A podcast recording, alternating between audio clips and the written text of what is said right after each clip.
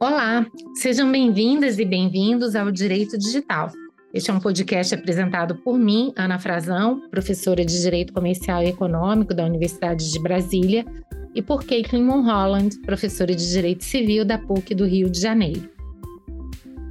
Este é um espaço de debate sobre os diversos temas que envolvem a nossa vida cotidiana, que está cada vez mais digital. Vocês podem ouvir nossos episódios nas plataformas de streaming ou no site www.podcastdireitodigital.com.br. Nesse episódio, vamos falar sobre o Open Health. Open Health é um conceito que se refere à abertura e acesso livre de informações, tecnologias e dados na área de saúde. Teoricamente, promove a ideia de transparência, colaboração e compartilhamento de recursos para melhorar a saúde e o bem-estar das pessoas.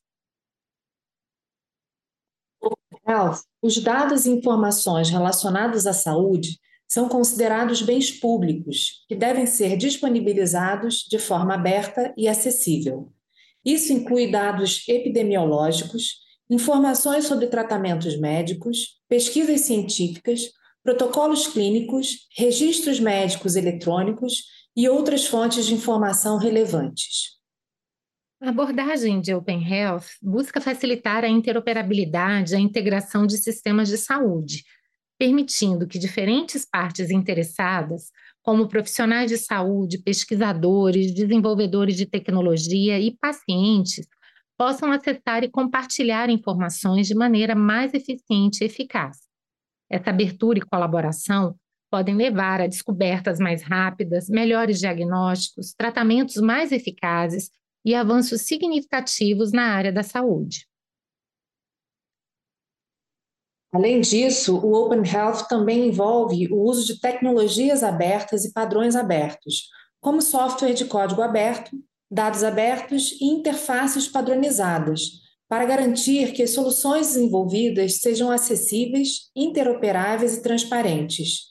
Isso permite o desenvolvimento de inovações de saúde mais inclusivas e sustentáveis, além de incentivar a participação da comunidade na resolução de desafios de saúde.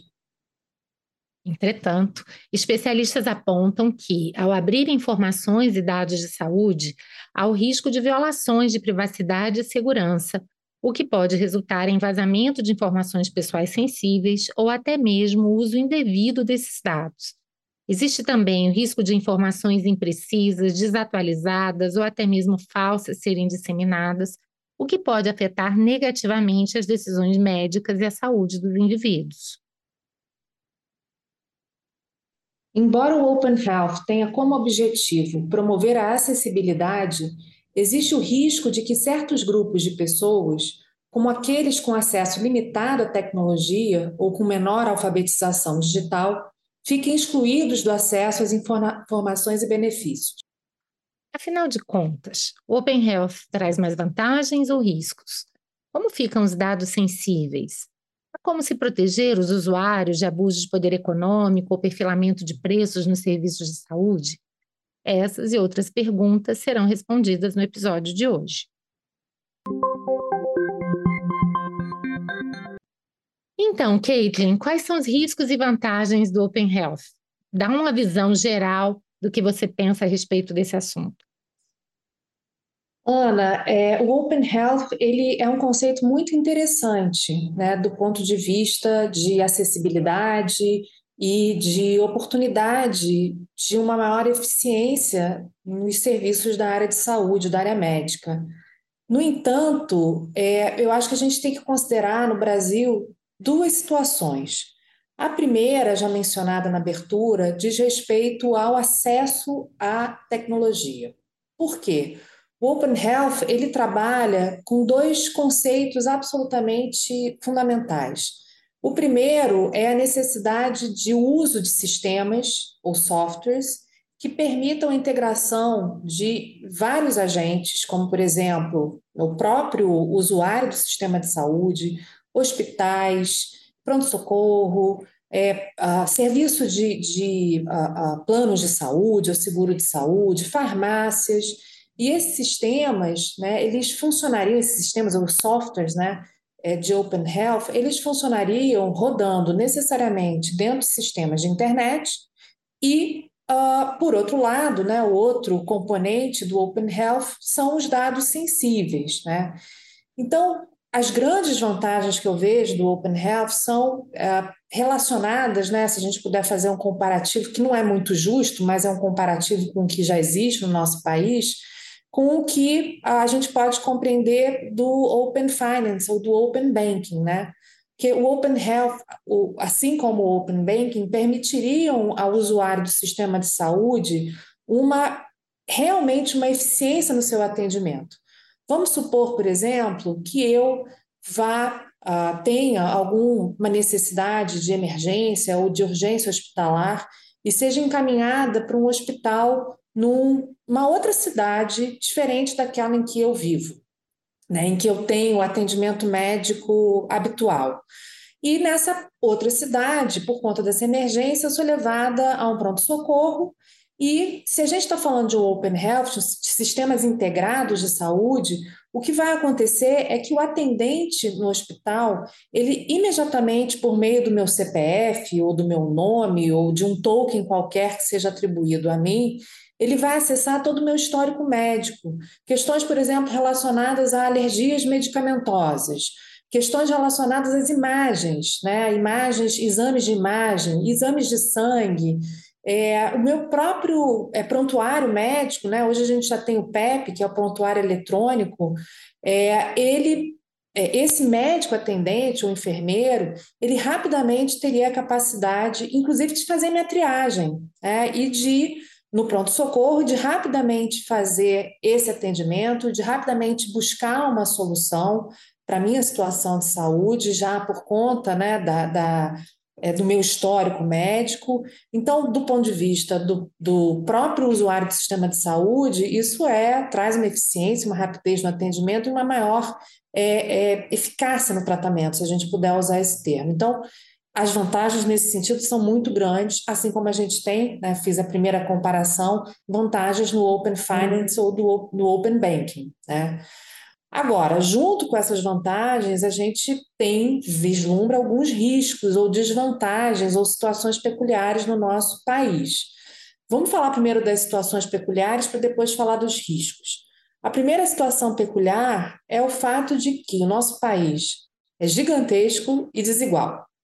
Então, se a gente está falando de Open Health, a gente tem que falar necessariamente da integração do sistema de saúde privado e público por meio de sistemas que conversem entre si, ou que a gente chama de sistema interoperável ou interoperabilidade. Ou seja, o sistema do hospital Albert Einstein vai ter que conversar com o sistema do hospital estadual de Catolé do Rocha, no interior da Paraíba. Né? Agora, veja, a gente está falando de um hospital privado com uma altíssima capacidade econômica, financeira, de investimento em tecnologia, em um hospital público, estadual, que é dependente do Sistema Único de Saúde, que eventualmente não vai ter a capacidade de investir nessas tecnologias.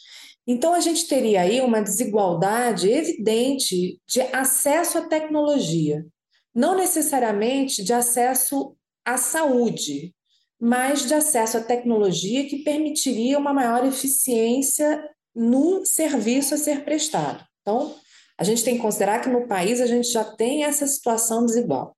Agora, partindo desse pressuposto, né, quais seriam os riscos relacionados ao Open Health, os riscos que pelo menos eu vislumbro nesse momento? Né? A gente tem que lembrar que o Open Health, né, enquanto sistema unificado, ele ainda não existe no nosso país.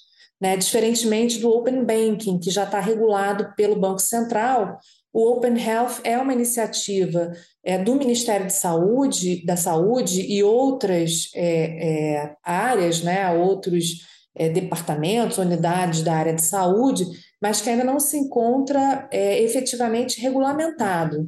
Então, isso é ainda algo a vir. Né? Então, o risco que eu vislumbro para o futuro é um risco relacionado à proteção de dados e privacidade. Né? Vamos lembrar que a gente já teve, nos últimos anos, uma série de incidentes, inclusive no Sistema Único de Saúde, no Conecta SUS, no Data SUS, que permitiram acesso a dados sensíveis por terceiros mal intencionados.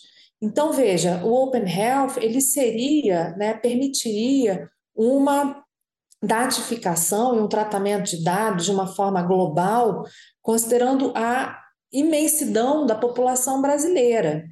Então, o risco evidente que eu vislumbro aí é o risco de acesso indevido de dados sensíveis que permitiriam, eventualmente, é, a utilização desses dados de forma maliciosa e também para fins de utilização é, por terceiros, inclusive de forma discriminatória. Então, eu vejo dessa forma, Ana. Não sei, quer contribuir, quer colaborar agora minha resposta? Com certeza, Caitlin. Eu acho que você já fez um, um, uma pavimentação muito interessante do tema, explicando, em primeiro lugar, essa questão do acesso à tecnologia, que a gente não pode desconsiderar em um país tão desigual como o nosso. Mas, ainda que a gente superasse, imaginasse que sim, toda a população, toda a infraestrutura, inclusive do SUS, pudesse ter acesso a essa tecnologia. Fato é que nós estamos diante de uma questão que sim pode trazer muitas vantagens, mas também muitos riscos. Acho que a sua própria explicação já mostrou um pouco essas dimensões de vantagens. Você tem uma perspectiva individual, ou seja, o Open Health visto como uma forma de otimizar o atendimento do paciente, que às vezes nem mesmo tem uma organização própria, não é, para ter consigo os seus exames, os seus diagnósticos anteriores e todas as suas informações de saúde.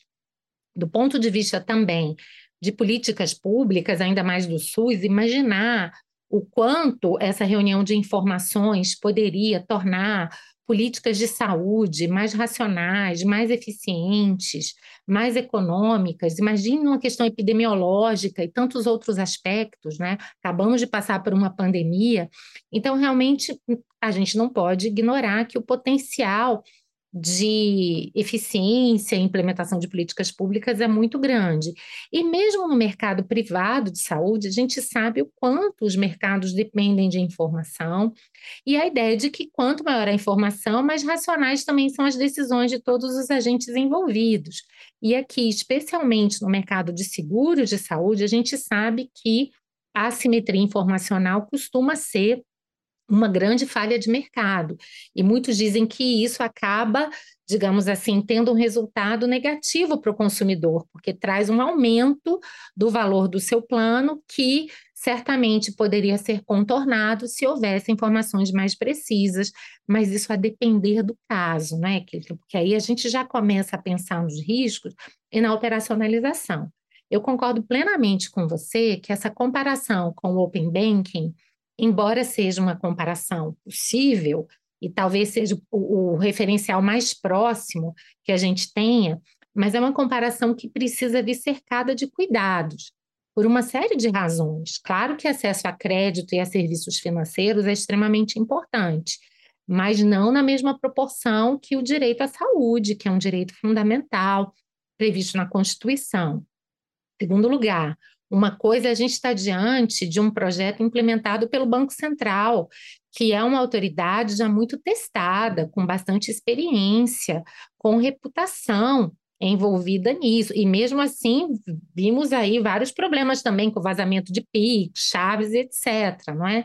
Mas me parece que, do ponto de vista de maturidade regulatória, o Banco Central ele tem um nível muito maior de qualidade do que eventualmente o Ministério da Saúde, que, como você mesma disse, passou recentemente por N problemas de vazamento de dados, e o que é mais grave, né, vazamentos que poderiam ter sido evitados, vazamentos que, diante da sua ocorrência, não foram minimamente endereçados de uma forma responsável, inclusive do ponto de vista de mitigação de danos. Então, há toda uma discussão aí. É muito bonito esse discurso de dizer, olha, o paciente ficará no controle dos seus dados, tem uma certa ideia de portabilidade, né? O paciente tem os seus dados médicos e ele vai poder utilizar esses dados, inclusive, para negociar melhor planos de saúde numa esfera privada. Tem toda uma discussão de maior racionalidade no setor público, privado, aumentar a concorrência entre seguradores de planos de saúde, serviços mais personalizados e etc. Mas, no fim das contas, quando a gente se vê diante dos riscos, as preocupações são muito grandes, não é, Caitlin? Porque a gente está falando aqui de dados super sensíveis. Em princípio, esses dados vão envolver desde informação de contato, alergia, informação de seguro-saúde, histórico familiar, dado de imunização, condições ou doenças prévias, medicamentos utilizados, registro de internação, cirurgias ou procedimentos, imagens. E a grande questão é como então proteger esses dados? Será que não há riscos muito claros de que eles possam ser, inclusive, mal utilizados? Será que isso não vai gerar um problema de discriminação? Porque aqueles pacientes que tiverem realmente um histórico muito desfavorável, eles terão acesso a esse mercado de plano de saúde? Então, de fato, há muitas discussões aí. A simples é, existência potencial de incidentes de segurança já é uma grande preocupação, porque a gente sabe que o incidente de segurança ele coloca é, por terra aquele que é um dos principais princípios da LGPD, que é o princípio da finalidade. Né? Porque a partir do momento que o dado está vazado, e, a rigor, ele pode ser utilizado para uma série de outras finalidades que não aquelas que justificaram o tratamento.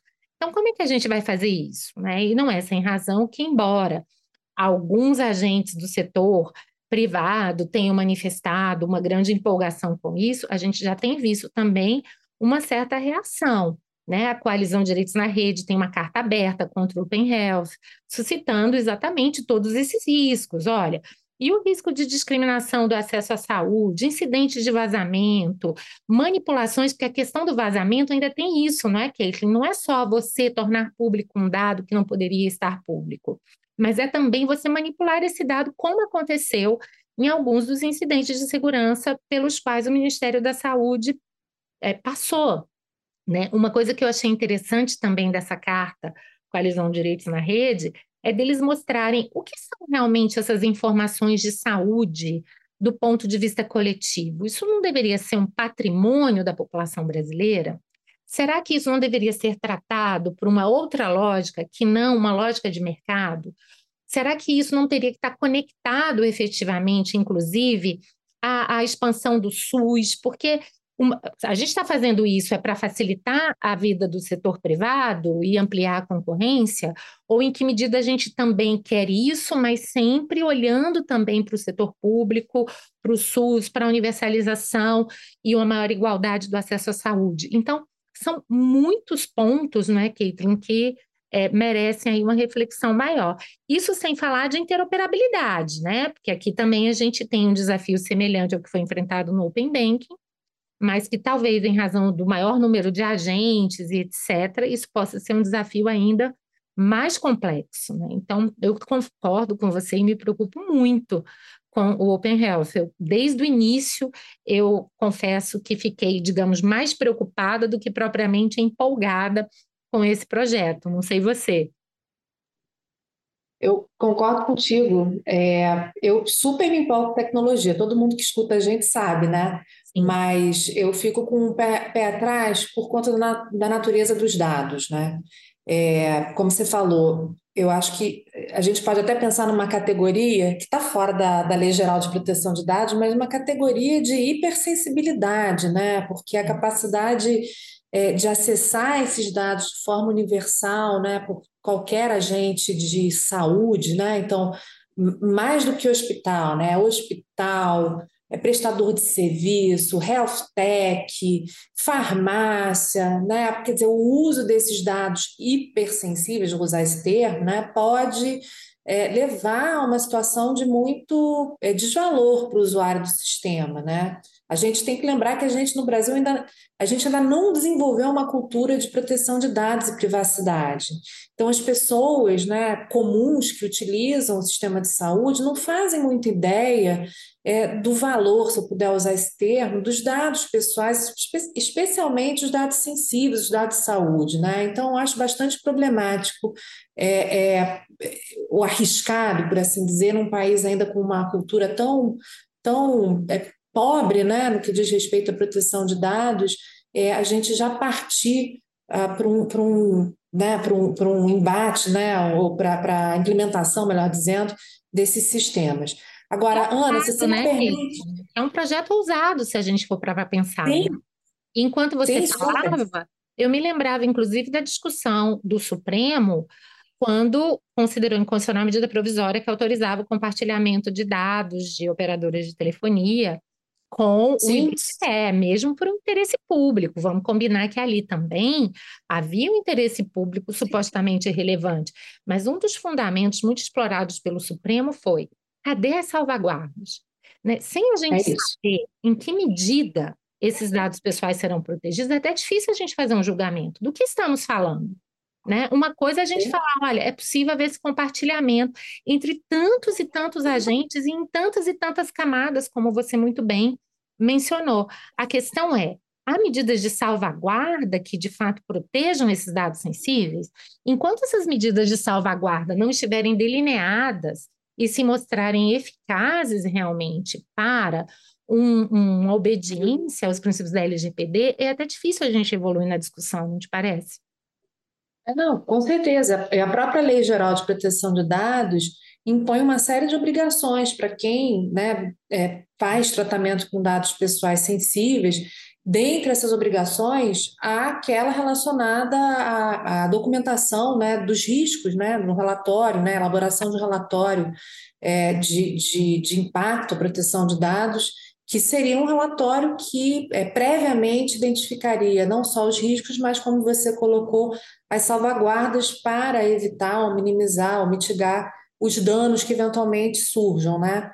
Agora, se eu puder voltar um pouco, Ana, você mencionou a carta aberta da, do, da Coalizão de Direitos na Rede, né? Essa carta aberta foi assinada junto com a Associação Abrasco, né, de, de Associação Brasileira de, de, Saúde Coletiva, né, porque acho que é importante isso, eles partem desse, desse pressuposto de que o dado, ainda que de saúde, ainda individual, ele, no conjunto, ele representa, de fato, né, a capacidade de avaliação uh, de, das doenças ou né, do, do da, da, situação de saúde, vou, vou para além das doenças, né, de uma coletividade, né? Então, isso é muito importante, a gente sair da proteção do dado individual para a proteção coletiva desses dados, né? E na própria carta, se você me permitir aqui rapidamente fazer menção, né? É, é, a carta, né, o, o, a Coalizão de Direitos na Rede e a Abrasco, elas identificam que o sistema ou repositório, né, melhor dizendo, a Rede Nacional de Dados em Saúde, a chamada RNDS, que é um repositório nacional de interoperabilidade dos dados de saúde, hoje está hospedado na AWS, que é a plataforma de computação em nuvem da Amazon. É, então, de alguma maneira, o próprio projeto da Open Health estaria vinculado ou dependente da utilização de um sistema privado de manutenção ou de gestão desses dados em saúde. Então, vejam, existe aí uma certa, vou usar esse termo, né, mas uma certa promiscuidade entre interesses públicos, né, de, de eficiência em prestação de saúde pública e interesses privados, que obviamente têm ali a intenção do lucro, né?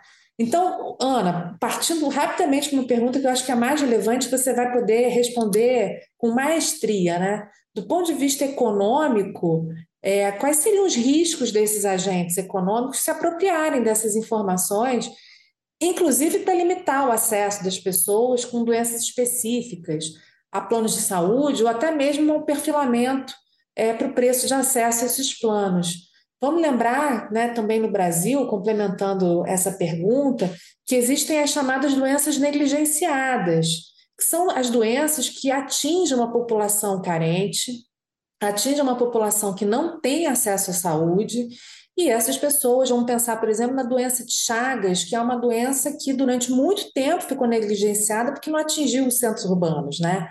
É, então, bom, do ponto de vista econômico, a gente tem aí um, uma questão, né? Quais seriam esses riscos, Ana? São, são muitos, né, Caitlin? Eu acho que você já antecipou alguns deles. O que a gente tem visto realmente no, no meio digital é que, em várias situações, projetos públicos, políticas públicas, elas têm sido desenvolvidas e executadas com apoio numa base tecnológica que é privada. Então, que você até utilizou uma palavra promiscuidade, mas que de toda sorte não é um, algo inapropriado, porque sim, isso cria uma espécie de parceria público-privada, em algumas situações quase que uma delegação, a depender do grau de intensidade em que essa tecnologia, ou que essa base tecnológica privada é utilizada realmente nessas políticas públicas. E aí vem a grande questão vamos ter um grande agente que sozinho terá acesso a todas as informações de saúde da população brasileira? Quais são as dimensões disso, seja do ponto de vista do usuário barra cidadão, o titular do direito fundamental à saúde, e também de todos aqueles agentes econômicos, porque aqui é uma concentração de informação imensa. A gente volta àquele problema que a Xoxana Zuba nos diz a gente adultera a própria noção de mercado, porque a gente parte da premissa que mercado é um espaço onde a informação é pulverizada. Mas cada vez mais a gente está diante de situações em que a gente tem um ou poucos agentes econômicos que têm todas as informações sobre aquele mercado. E o que eles vão poder fazer com isso, enfim, só Deus sabe. Né? Isso tem repercussões concorrenciais imensas, repercussões políticas e sobre a democracia imensas, que vão muito além também dessa dimensão individual. E isso ressalta um ponto que você colocou muito bem, essa dimensão coletiva também da proteção dos direitos é, e dados pessoais. Porque se a gente for parar para pensar, quando a gente analisa é, uma discussão como essa, sob uma perspectiva coletiva, e isso a gente vai encontrar não só nessa discussão, mas em várias outras discussões relacionadas a dados pessoais. A gente começa, inclusive, a questionar se, em que medida, o consentimento é, de fato, uma base legal justificável em situações assim.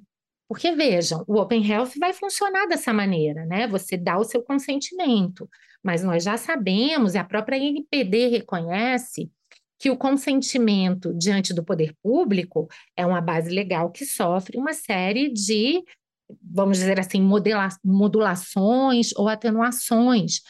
Será que Sim. o consumidor aqui, ele de fato, consumidor barra usuário barra cidadão, vamos colocar nesse plano, né? Todo mundo junto. Realmente tem informação necessária para proferir aquele consentimento qualificado, que é ainda mais qualificado em relação a dados sensíveis do que o consentimento já qualificado, que é exigido como regra para qualquer tratamento de dados pessoais, se esta for a base legal. E aí você traz essa discussão: é possível eles se apropriarem? Não só é possível, como é provável e como isso já faz parte da realidade. A gente já tem visto aqui discriminações personalizadas na precificação de produtos e serviços.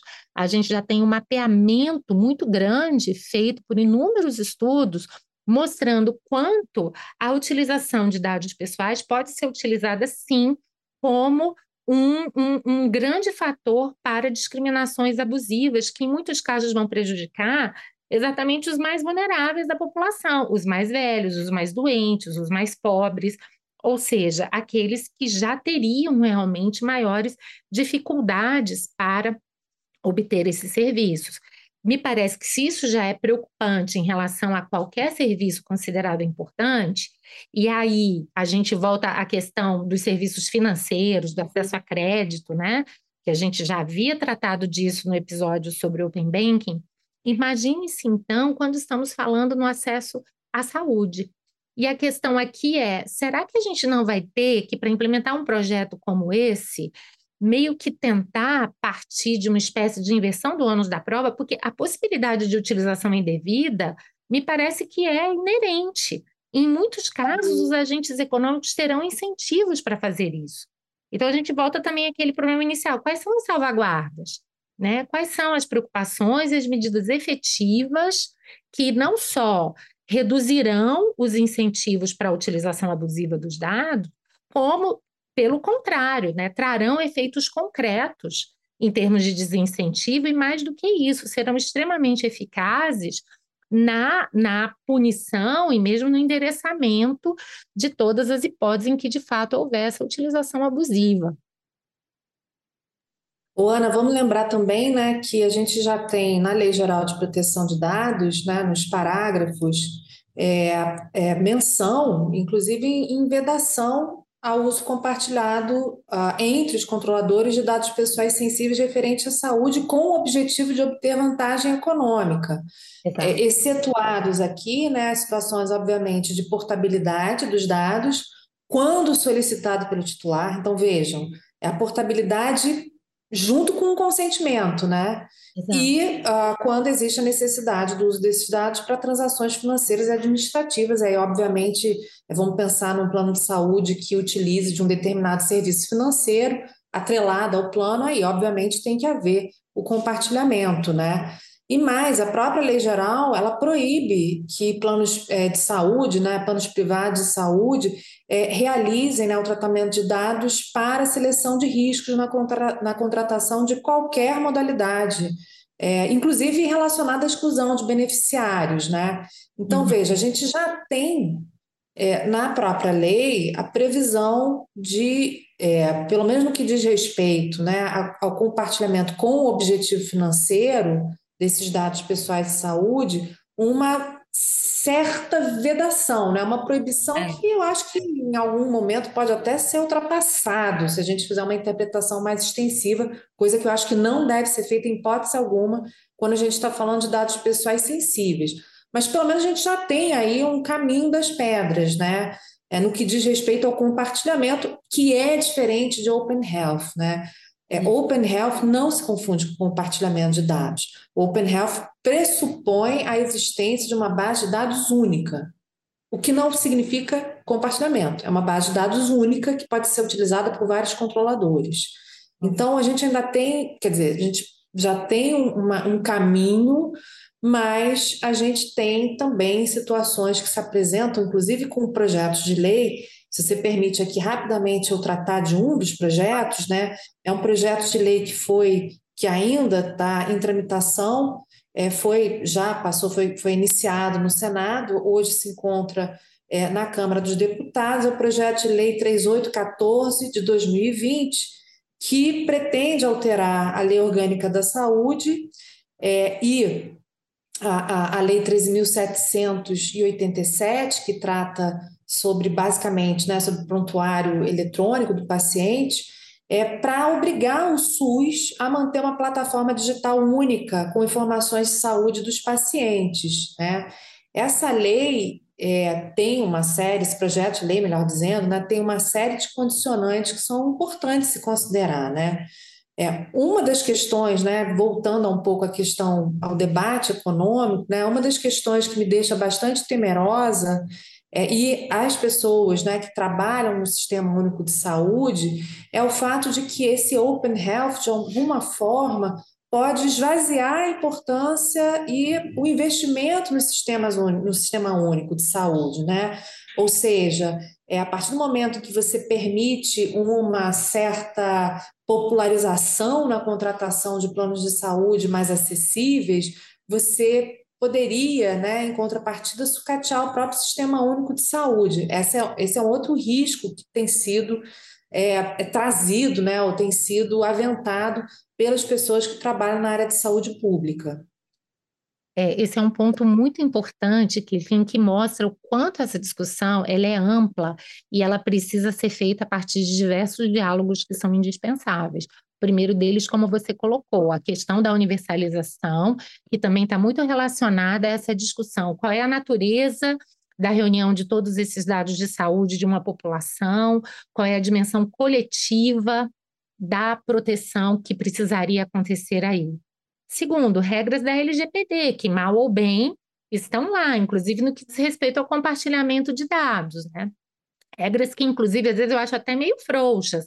Essa regra, por exemplo, de falar do não compartilhamento com vantagem econômica, eu falo, bom, mas só só assim que está vedado, porque se o compartilhamento é um novo tratamento de dados, ele tem que estar sujeito, claro, a todas as a todos os requisitos desse tratamento.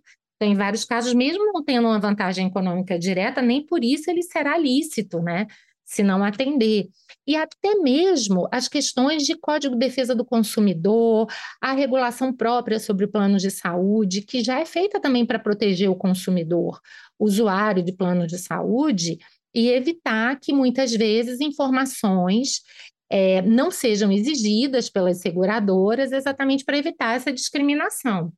Então, há muita discussão em torno de um assunto que é tão complexo e que, de certa forma, várias dessas preocupações, elas meio que são escanteadas diante de um projeto tão amplo como o do Open Health, ainda mais se não houver essas salvaguardas a que a gente falou. E aí eu também te pergunto, né, Kate, porque um argumento fácil é dizer, olha, mas já existe a LGPD, né? A LGPD, ela já está aí pronta para proteger os dados.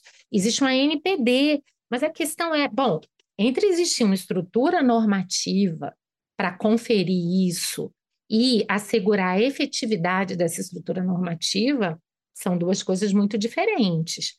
E aí vai o determinado ponto que, bom, a partir do momento que você cria uma estrutura que eventualmente cria incentivos até mesmo para a violação da LGPD, sem as devidas salvaguardas, eu não sei você, Caitlin, mas eu tenho dúvidas se esse arcabouço normativo e mesmo a NPD serão suficientes, né? Se a gente parte da premissa que tudo isso terá que acabar na NPD, terá que acabar numa judicialização.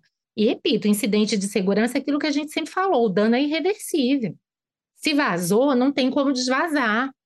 Né? A partir do momento que aqueles dados estão no mundo, todos os efeitos nefastos decorrentes da má utilização desses dados poderão acontecer, muitas vezes sem nem mesmo conhecimento da, da, da vítima, por assim dizer. Então, acho particularmente ingênuo achar que porque a gente tem uma LGPD e uma NPD, a gente pode fazer tudo. A gente tem que se preocupar muito com as estruturas e com os incentivos às condutas desses agentes econômicos, pelo menos é o que eu acho. É, a gente ainda tem aqui, né, na verdade, uma, uma sobreposição, como você bem colocou, né, de interesses em jogo. Né? A gente tem a ideia de que o usuário, a gente tem né, figuras, né? vamos pensar no, nos, nos destinatários da saúde. Né? A gente tem o usuário do Sistema Único de Saúde, que a gente vai chamar de cidadão, a gente tem o consumidor desse sistema único e dos sistemas privados. Então, veja, é, a gente tem a possibilidade de é, sobreposição de vários órgãos de regulação. É, a gente tem a NPD, e aqui, né, eu acho que é importante a gente mencionar que a NPD é, recentemente uh, divulgou os, uh, uh, a lista né, dos processos de fiscalização que estão em andamento dentro né, da própria autoridade, e a gente tem inúmeros é, serviços ou controladores públicos, Ministério da Justiça e Segurança, a gente tem o INEP, o INSS, DataPrev, a questão lá do estado do Paraná, lembra com aquele, aquela, aquele disparo de, de, de mensagens para os seus usuários. É, enfim, uh, em breve a gente vai ter aqui, sem dúvida nenhuma, fiscalização do Ministério da Saúde, mas isso tudo para dizer que a NPD age. Senacom pode agir? Sem dúvida, a gente está diante aqui de uma autoridade ou de uma agência reguladora que pode atuar especificamente na relação de consumo. O CAD pode, se a gente estiver diante de uma situação né, de, de abuso, né, podemos pensar no CAD. É, então, a gente tem sobreposição de, a própria Ministério da Saúde, sobreposição de regulações possíveis aí dentro dessa área de saúde, né? A Lei Geral dá conta, em certo ponto, dependendo de uma autoridade enfraquecida, a gente tem que considerar que a Autoridade Nacional de Proteção de Dados foi instalada durante o governo Bolsonaro, é, e a gente tem uma questão importante aí, que é um congelamento da atuação do próprio Conselho Nacional de Proteção de Dados, e é, eu diria até mais do que congelamento, às vezes até um boicote para a atuação do Conselho. A gente tem uma série de questões aí, que políticas, inclusive, que podem impedir o funcionamento adequado de um processo de fiscalização e de um processo de sanção. Então, veja, não é tão simples assim. Né? E como você bem colocou, é, uma vez é, a, a pasta de dente fora do tubo, a gente não coloca de volta, como uma amiga nossa sempre fala, né? Então, o dado está vazado, houve incidente de segurança E aí, o que, que, faz, que, que se faz com isso? É. E vamos lembrar que nesses dados, muito interessante você ter trazido essa discussão dos dados, dos dados ultrassensíveis, porque, além de tudo, da, mesmo dentre os dados médicos e de saúde que já podem ser considerados ultrassensíveis, há dentro desses dados, além de tudo, categorias muito especiais, como, por exemplo, a questão do HIV e uma série de outras doenças e problemas cujo potencial discriminatório é ainda maior.